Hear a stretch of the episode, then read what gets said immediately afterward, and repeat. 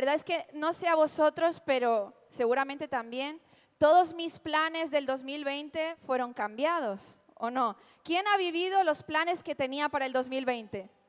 ¿Eh? Ese día que estábamos todos diciendo, feliz año nuevo, feliz 2020. Este año me voy de viaje, este año voy a estar con mi familia no sé dónde. Nadie, ¿verdad? ¿Quién ha vivido? Nadie. Yo tenía planeado todo, porque siempre he sido súper planeadora. Ahora no tengo ni idea de lo que voy a hacer, ni idea. Pero yo tenía planeado que este año iba a terminar la residencia, la terminé, gracias a Dios, eso fue una, una única cosa pero tenía pendiente una graduación porque fueron seis años de medicina, cuatro años de especialidad. Entonces fueron diez o once años de, de, estudio y yo estaba pensando, voy a graduarme por fin. Pensaba que al graduarme ya tenía el billete de avión comprado para irme a Brasil, para estar en el parto de mi sobrino. Tampoco pude ir, ¿verdad? tenía un montón de cosas planeadas. Tenía planeado dónde iba a trabajar cuando terminara la residencia. Tenía palabrado ya un trabajo en el hospital en Villarreal con mi ex jefe. Y nada, nada de eso salió como yo pensaba que iba a salir. Y aún así, tenía planeado también, ¿os acordáis? Operarme la vista. Y yo decía, qué bien, al día siguiente abriré los ojos y voy a ver que, no, que lo flipas. No, veía fatal, lo pasé fatal, me dolía una barbaridad el ojo lloré toda la semana. El Señor cambió todo eso, pero al mismo tiempo también he sentido que el 2020 ha sido un año en el que Dios me ha dado más identidad. Ha sido un año en el que Él me ha enseñado más quién soy en Jesús, no quién soy en mí misma, porque en mí misma no tengo nada, nada que ofrecer, pero quién soy en Él. Y me ha dado más seguridad. Yo en el 2019, en esta época, era mucho más insegura de lo que soy hoy. Y el Señor a través de todos estos procesos ha estado hablando a mi corazón, operó mi vista, pero operó mi visión espiritual también, porque me siento otra persona en comparación al año pasado. Y yo no sé si este año has tenido dificultades, supongo que sí, porque todo el mundo ha pasado luchas, pero estoy segura de que Dios ha utilizado esos desiertos para afirmarte más, para darte más identidad, para que tú sepas realmente quién eres en Él. Porque cuando tú sabes quién eres en Jesús, el mundo puede decir lo que sea, pero eso no te va a afectar, no te va a mover, porque tú estás firme en la roca que es Él. Por eso es tan importante la identidad. Y mis papás me pidieron que hablara sobre identidad en el día de hoy. Y quería que abrieras tu Biblia en Juan capítulo 1. A ver. Juan capítulo 1, versículo 43. Al día siguiente Jesús decidió ir a Galilea, encontró a Felipe y le dijo, ven, sígueme. Felipe era de Bethsaida, el pueblo natal de Andrés y Pedro. Felipe fue a buscar a Natanael y le dijo, hemos encontrado a aquel de quien Moisés y los profetas escribieron. Se llama Jesús, el hijo de José de Nazaret. Así que vamos a representarlo. ¿Vale? Aquí tenemos a Felipe y aquí tenemos a Natanael. Natanael, siéntate ahí en el árbol, estaba debajo de la higuera, según dice la palabra. ¿Sí? Y entonces se acerca y le dices, he encontrado al Mesías, dile. Y entonces tú le vas a contestar así, sí, pero, uy, ahora ya se me olvidó, perdón, lo leo. Dice, hemos encontrado aquel de quien Moisés y los profetas escribieron se llama Jesús, el hijo de José de Nazaret. Y dice, Nazaret, exclamó Natanael, ¿acaso puede salir algo bueno de Nazaret? Dile a él, ¿acaso puede salir algo bueno de Nazaret? Y le dice, ven y compruébalo. Muy bien, un aplauso para los actores. Ya se llevaron el Oscar. Ven y compruébalo tú mismo, le respondió Felipe. Mientras ellos se acercaban, Jesús dijo, aquí viene un verdadero hijo de Israel, un hombre totalmente íntegro. Y dice Natanael, ¿cómo es que me conoces? Y Jesús le contestó, pude verte debajo de la higuera antes de que Felipe te encontrara. Entonces Natanael exclamó, Rabí, tú eres el Hijo de Dios. Rabí significa maestro, el rey de Israel. Jesús le preguntó, ¿crees eso solo porque le dije, te dije que te había visto debajo de la higuera? Verás cosas más grandes que esta. Amén.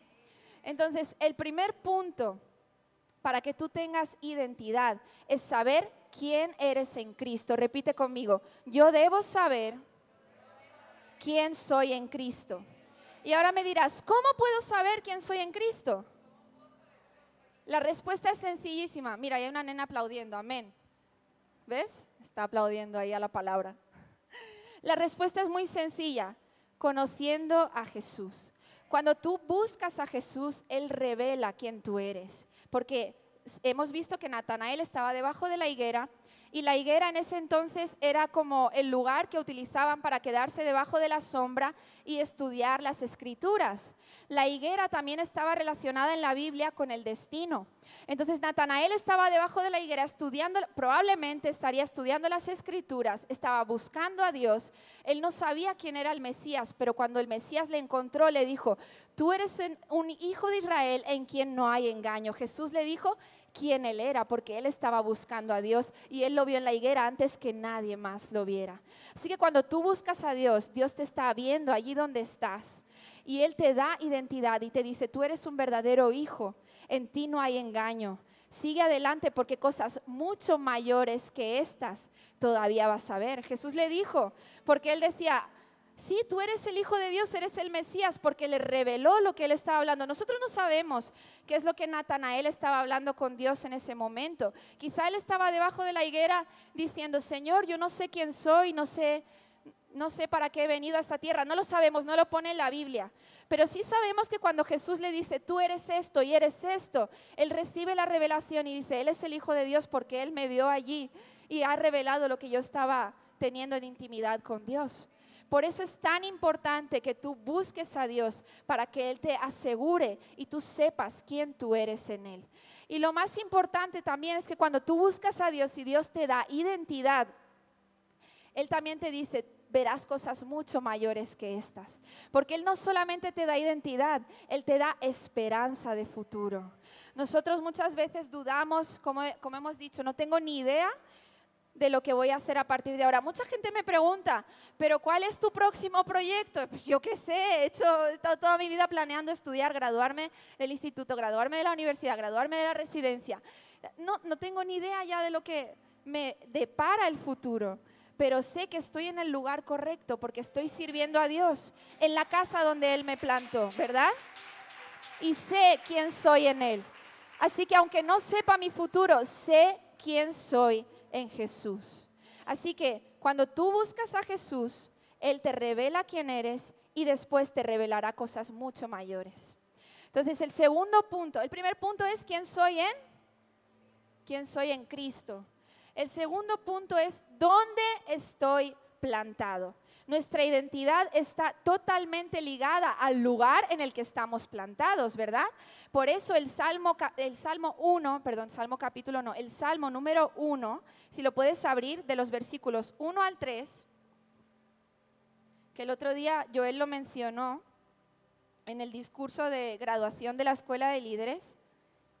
Lo voy a leer, ¿vale? Salmo, Salmo 1 y dice así, qué alegría para los que no siguen el consejo de malos, ni andan con pecadores, ni se juntan con burlones, sino que se deleitan en la ley del Señor, meditando en ella día y noche. Son como árboles plantados a la orilla de un río, que siempre da fruto en su tiempo. Sus hojas nunca se marchitan y prosperan en todo lo que hacen. Cuando tú estás plantado en la casa de Dios, prosperarás en todo lo que hagas. Y es más, cuando para que tú tengas identidad, para que tú tengas autoridad, el estar plantado en una iglesia es muy importante. La palabra de Dios dice que no dejemos de congregarnos. No sirve que tú vayas cada día no, mañana voy a no sé qué iglesia, pasado mañana voy a otra. No, tienes que estar plantado en un hogar para que puedas dar fruto. Tienes que echar raíces profundas en un lugar para que tú puedas dar fruto, ¿verdad? Y tienes que honrar a tus autoridades para que puedas dar fruto. Tienes que honrar a tus autoridades para que tú tengas autoridad después. Si tú no respetas, no te van a respetar, ¿verdad? ¿Sí? ¿Verdad? Igual que a los papás, los, los hijos. Si tú no respetas a tus papás, vas a sembrar semilla de falta de respeto y tus hijos tampoco te respetarán a ti en un futuro. Entonces nosotros tenemos que respetar a nuestros pastores, honrarlos, ¿verdad? No solo honrar a los que vienen de fuera. Como humanos tenemos la tendencia de todo lo que es nuevo, todo lo que es diferente. Ay, que mañana viene no sé quién aquí a CPN. Entonces te pones lo mejor, quieres lo... No, pero nosotros tenemos que honrar la casa en la que Dios nos puso.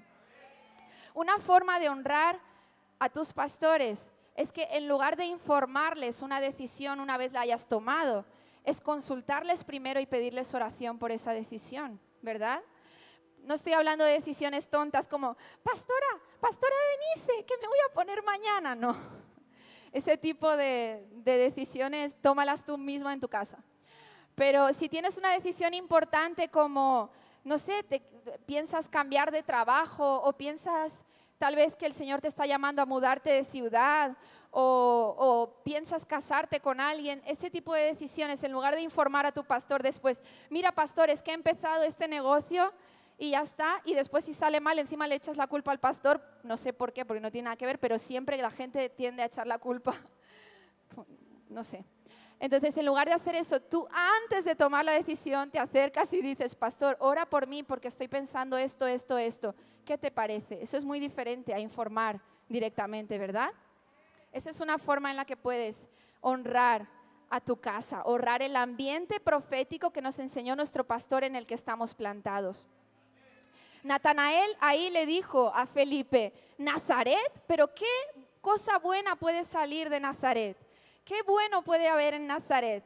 Porque todo el mundo tenía Nazaret como una ciudad, pues supongo que la miraban de forma despectiva. La gente de Nazaret estaba tan familiarizado con Jesús que recibió pocos milagros. A veces estamos tan familiarizados con nuestra casa, con la presencia de Dios aquí, con nuestros pastores, que no los valoramos lo suficiente ¿verdad? Y veremos menos bendiciones. Cuando tú valoras el ambiente profético en el que Dios te puso, vas a ver bendiciones. Así que valora tus autoridades. Repite conmigo, voy a valorar mis autoridades. Voy a valorar mi casa. Voy a valorar mi ambiente profético. Y también tenemos otro ejemplo. ¿Cuántos conocen la historia de David en la Biblia? Levanta tu mano si conoces la historia de David. Ahora os preguntaré, no, es broma.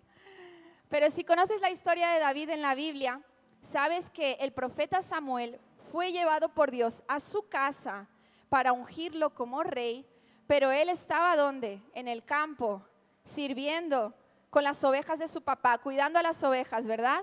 Nadie se acordó de él, ni siquiera su padre se acordó de él. Pero él no tuvo que salir del lugar en el que estaba sirviendo para que su bendición lo alcanzara. ¿verdad? Tú no tienes que salir del lugar, del ambiente profético en el que Dios te ha puesto para que llegue tu milagro. Tu milagro va a llegar a ti. Tu milagro te va a perseguir. Tu milagro te alcanzará aquí, en la casa de Dios. Mi milagro me alcanzará aquí. ¿verdad? Una vez más, yo no sé qué me va a pasar en los próximos meses, no tengo ni idea de lo que va a pasar en el 2021, ya no, no tengo ni planes, ¿verdad? Porque la Biblia dice que nosotros podemos hacer planes, pero la respuesta correcta viene del Señor. ¿Sí? Pero sé que estoy una vez más en el lugar correcto. No voy a abandonar mi casa, no voy a salir de mi servicio, porque sé que si el Señor tiene que traer la bendición aquí a este lugar, la va a traer, no tengo que salir a ningún otro sitio. ¿verdad? Así que sigue sirviendo, sigue plantado en el lugar donde estás, sigue, sigue actuando. No vengas aquí solamente a sentarte a escucharme porque realmente yo no, no soy nada, una vez más digo, no tengo nada, pero sí tienes que venir aquí con el corazón dispuesto a dar, a servir, a amar a los demás, porque entonces la bendición de Dios te va a alcanzar. Amén. Otra cosa importante para que sepas, honrar el ambiente profético en el que estás. Hay gente que dice, oye, y yo sí quiero dar el diezmo en, yo qué sé, otra iglesia de, Valencia, otra iglesia de Madrid o un ministerio en Latinoamérica. Nosotros estamos enseñados, según la palabra de Dios, que como mínimo damos el 10% de lo que recibimos al Señor. Mis papás me lo enseñaron incluso cuando no trabajaba y me daban Tres euros, el diezmo, los 30 céntimos son del Señor, ¿verdad? Como mínimo. Pero ¿qué pasa? Tú dices, ah, no, voy a darlo en, en, un ministerio que he visto por la televisión que me gusta mucho. Yo tengo una pregunta para ti. Cuando tú recibes tu sueldo en tu banco, ¿les dicen que se lo transfieran directamente a tu vecino? No, ¿verdad? Porque necesitas la provisión para dónde? Para tu casa. Entonces, lo que el Señor te da, que tú tienes que entregar a Él, lo tienes que entregar en tu casa. Amén. Tienes que ser fiel en entregar al Señor lo que es del Señor. Y el tercer punto sobre la identidad que nos dice quiénes somos, pasamos ahí, es ¿qué fruto estoy dando? Pregúntale al que está a tu lado, ¿qué fruto estás dando? Ahora pregúntaselo al que está al otro lado, así me das tiempo de, de buscar aquí. Ahora pregúntaselo al que está detrás.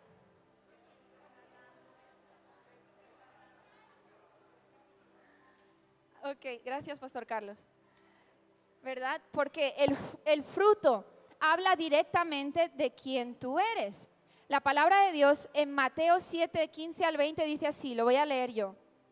Ten cuidado de los falsos profetas que vienen disfrazados de ovejas inofensivas, pero en realidad son lobos feroces. Puedes identificarlos por su fruto. Repite conmigo, puedes identificarlos por su fruto. Es decir, por la manera en que se comportan. ¿Acaso puedes recoger uvas de los espinos o higos de los cardos? Un buen árbol produce frutos buenos y un árbol malo produce frutos un buen árbol no puede producir frutos malos y un árbol malo no puede producir frutos buenos. Esto es ya lenguaje para, para el parvulario. O sea, Jesús está diciendo, o lo entiendes o lo entiendes. Por lo tanto, todo árbol que no produce frutos buenos se corta y se arroja al fuego. Así es, de la misma manera que puedes identificar un árbol por su fruto, puedes identificar a la gente por sus acciones. Mi identidad está completamente ligada a mis frutos. Mi identidad está completamente ligada a mis acciones. ¿Cómo puede la gente saber cómo soy? ¿Por lo que digo o por lo que hago? Más por lo que hago que por lo que digo, ¿verdad? Una vez estaba con una compañera mía de trabajo, hace algunos años, bueno, no, tantos que no soy tan vieja, hace dos años, estaba con una compañera mía de trabajo y estábamos hablando sobre, sobre las relaciones. Y a pesar de que ella es católica, sí, pero ella, ella eh, siempre está buscando oración, me pide oración, ella me dijo, eh, no, yo le dije a ella, es que yo he decidido, yo he decidido vivir una vida de pureza desde que era jovencita. O sea, que básicamente quiero esperar a conocer a, un hombre con el que el Señor me traerá, obviamente, porque yo no lo escojo, y, me casaré, pero quiero mantenerme en santidad. Amén. Yo ahora se despertó. y quiero mantenerme en santidad. Eh, no se lo expliqué con esas palabras, pero ella más o menos lo entendió. Lo expliqué un poco más fácil para que lo entendiera. Y entonces le dije eso, pero no se lo no, yo no hablo de esas cosas en el hospital porque eh, no es un tema, es un tema personal que no necesita la gente entenderlo por ahí fuera, pero vosotros, como todos conocéis a Jesús, entendéis, ¿verdad? Amén. Ok. Entonces yo le dije, pero no hables de esto con nadie porque no quiero que la gente empiece a hablar o se burlen, porque la gente hoy en día ahí fuera pues dice de todo, aprovecha de todo para burlarse y ya lo han hecho en otras ocasiones de mí. Y ella me contestó, no, yo no voy a decir nada, pero sabes una cosa, todos ya se lo imaginan. Entonces yo pensé, vaya, pues si yo nunca he dicho nada, ¿por qué se lo imaginan? Por las acciones, no porque yo soy buena, no soy buena, pero cuando tú actúas de una forma, la gente va a ver cómo tú eres. Ayer hablaba esto con Juan David y Amanda, y ellos estaban diciendo, muchas veces no hace falta que nosotros hablemos en la universidad o en los institutos como somos, la gente se está dando cuenta por la forma en la que actuamos. Así que tus frutos hablan mucho más fuerte que tu boca. Los frutos que tú das es lo más importante. Tu identidad está ligada a los frutos. Y sabéis, también hablando de frutos, el Señor nos llamó a sembrar lo que recibimos de Él y a multiplicarlo. No a que cierres tus manos. Quería llamar a Luisa aquí porque me iba a ayudar con, a Luisa y a Jenny, si puede ser, porque me van a ayudar con un ejemplo que voy a dar. Tú tienes la posibilidad de recibir de Dios y guardártelo, o tienes la posibilidad de recibir de Dios y, dar, ¿vale? Tienes la posibilidad de recibir lo que Dios te da y guardártelo, o recibir lo que Dios te da y liberarlo hacia los demás. Entonces, mira, antes vamos a dejar este aquí.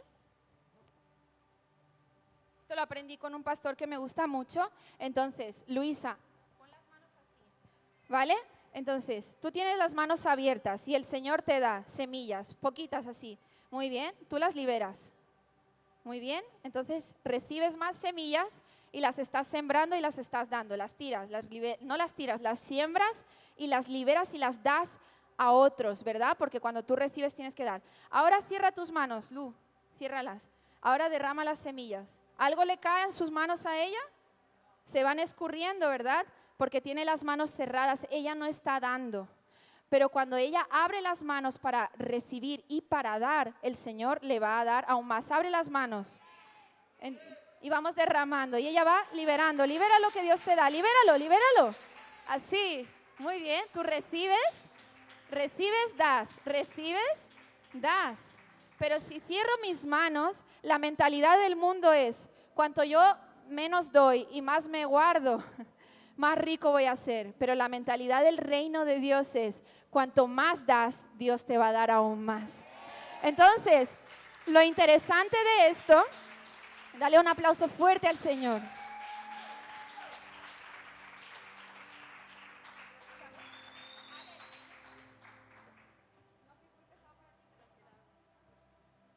Ahí los dos, qué bonitos. Un aplauso para el matrimonio. Entonces, Lu, coge, pon las manos.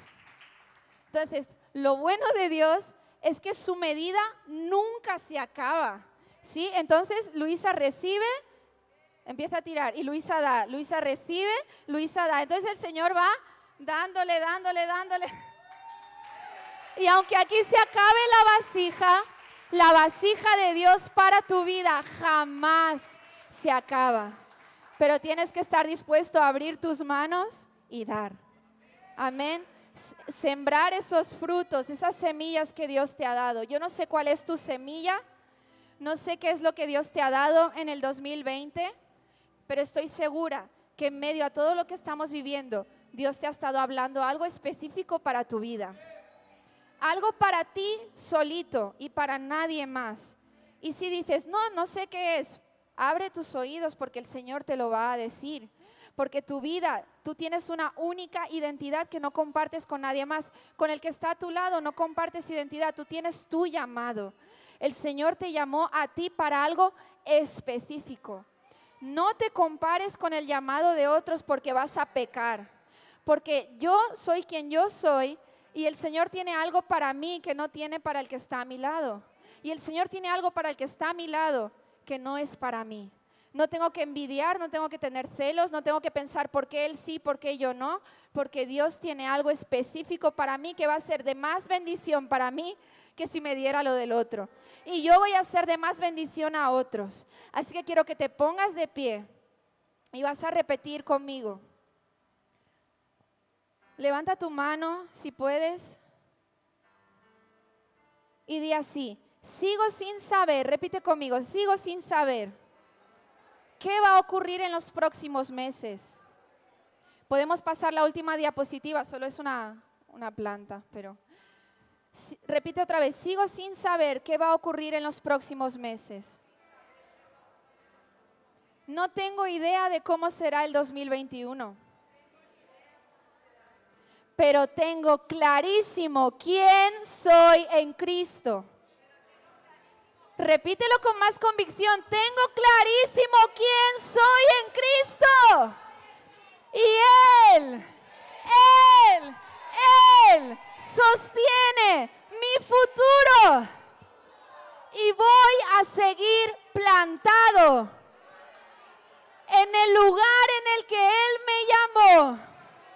Sirviendo. Repite fuerte, sirviendo con todo mi corazón valorando mi casa y dando fruto. Y yo sé, y sé, y sé que mi milagro vendrá hacia mí me perseguirá y me hallará mientras me mantengo fiel donde el Señor me puso. En el nombre de Jesús. Amén. Amén. Gracias Señor.